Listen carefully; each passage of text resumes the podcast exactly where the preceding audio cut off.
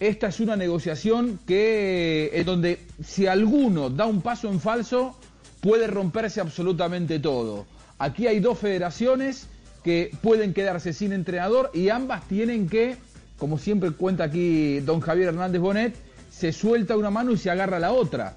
¿eh? Y hay obviamente puestos de trabajo y hay contratos muy importantes y hay selecciones que quieren llegar al Mundial de Qatar 2022 y una fecha de eliminatorias por jugarse en el mes de marzo. Habló Pablo Milad, presidente de la NFP. Lo escuchamos. Nosotros autorizamos esta conversación de muy buena forma. El presidente de la Federación Colombiana me pidió la autorización, que es lo que se debe hacer, para conversar con él.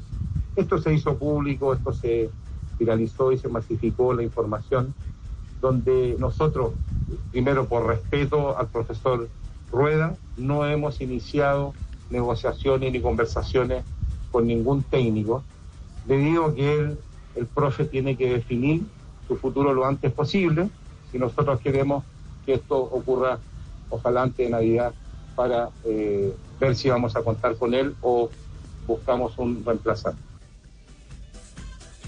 Bueno, aquí me parece que deja varios puntos mucho más claros de los que estaban. Yo es la primera vez que lo escucho dándole toda la potestad de resolver la situación a, Reinaldo Rueda, Fabio.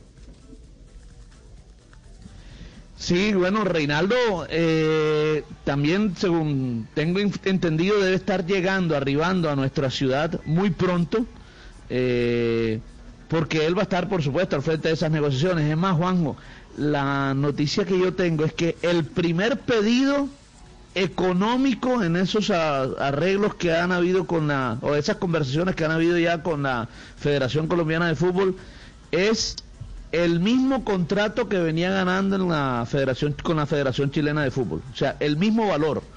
Eh, bueno, y a partir de ahí vamos a ver cómo, cómo finaliza eso, si gana lo mismo o menos, no sé, pero, pero ya las negociaciones van por ahí. Bueno, a ver, a, mí me parece, eh, JJ... Yo creo, yo creo, a ver, Marina. Que, que, lo que yo había escuchado eh, de una fuente es que aparentemente el tema eh, se venía un poco complicando por el tema de que el contrato de Rueda que le estaban ofreciendo aquí era no era el mismo contrato que le estaba esperando ganar. Ah, que el contrato que le ofrece la Federación Colombiana es inferior al de Chile. Juanjo, no sé si sea inferior al de Chile, pero no es la expectativa que tenía Reinaldo Rueda. E, es inferior, es, inferior al de Chile porque dice eh, el contratante, que es la federación, que tuvo que pagar dos millones de euros por la salida del técnico anterior y que aquí tendría que pagar uno, que es lo que está pidiendo la Federación de Chile para, para dejar el, cargo cesante. Entonces, eh, que ante la cantidad de dinero que han pagado no pueden pagar la pretensión que tiene el, cuerpo técnico y ahí ya hay un atranque en, de, en, términos económicos. Y mientras tanto en la federación hay comité, Camilo. Hay comité, sí señor, ya estará Camilo está desde las 11 de la mañana en reunión en el barrio La Castellana en Bogotá. Tenemos que decir que al presidente que hay comité. el presidente Ramón Yesurún desafortunadamente tuvo coronavirus.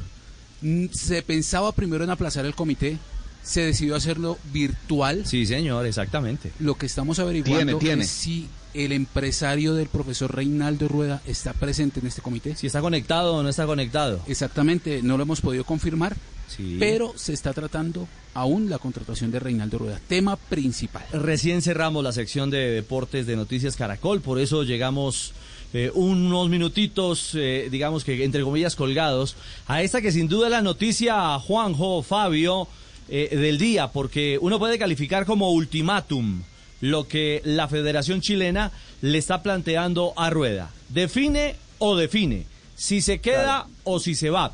Ya hemos hablado de que esa posibilidad de que retorne es bien, bien remota, pero, pero le ponen las cartas sobre la mesa al, al técnico fecha, Nueve días. Le pone, le pone fecha, le dijo, espero que esto sea antes de Navidad, porque claro, Chile también tiene que que defender sus intereses propios. Ahora, ahí había una información que daba JJ de los dos millones que Colombia le tuvo que pagar a Queiroz y además debería pagar un millón más para que Chile le libere a, a Reinaldo Rueda. ¿Esto es así realmente?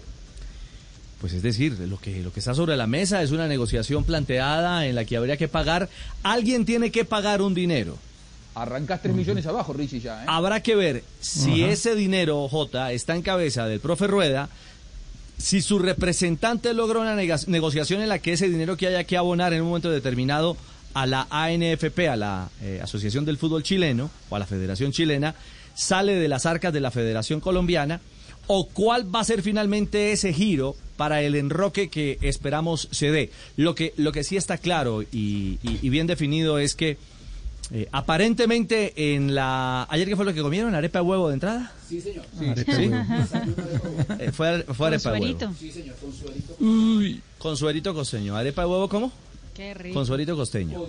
Bueno. Qué rico. Eh, en la arepa de huevo eh, quedó claro que parte de la posición de la dirigencia es que eh, Reinaldo Rueda tendría eh, un, un sello, entre comillas, de debilidad para negociar por todo el proceso eh, de distanciamiento, por ese mal ambiente que aparentemente incluso dice hoy el Mercurio de Chile, y hemos reiterado aquí ya hace algunos días, habría por parte de jugadores referentes, entendiendo que el seleccionador eh, a quien habían respaldado, pues les da ahora la espalda. Pero después de la arepa de huevo, queda claro también por parte del otro frente, de la otra ala de negociación, de la contraparte, que la federación y sus dirigentes también tienen, digamos, ese rótulo de debilidad, porque dejaron crecer a un solo candidato, y ese candidato se llama Reinaldo Rueda. Es decir, es el que potencialmente en las encuestas, en los sondeos, en la negociación pública que hizo el propio Milad, presidente de la Federación Chilena, le permitió en un momento determinado que si había en la baraja más candidatos, esos candidatos han perdido peso, han perdido perfume y realmente el hombre que está también valorado o valorizado como la carta 1A, que debería jugarse la federación, bueno, eso creemos, es la de Reinaldo Rueda. Nos contaron un detalle de la reunión, Rich. A ver, El contrato que le ¿Otra arepa de ofrecerían... huevo? No, esa no. Bueno. El contrato que le ofrecerían a Rueda sería hasta el fin de las clasificatorias a Qatar. Sí. él no quiere eso. Pero él quiere un proyecto más largo. Sí, señor. Y ahí terminó la reunión.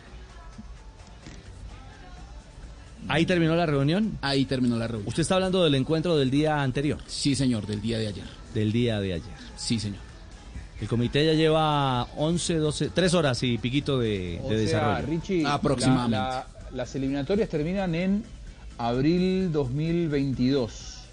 Es decir, le están ofreciendo para adelante un contrato de dos años. Do- eh, no, un año, un año y medio.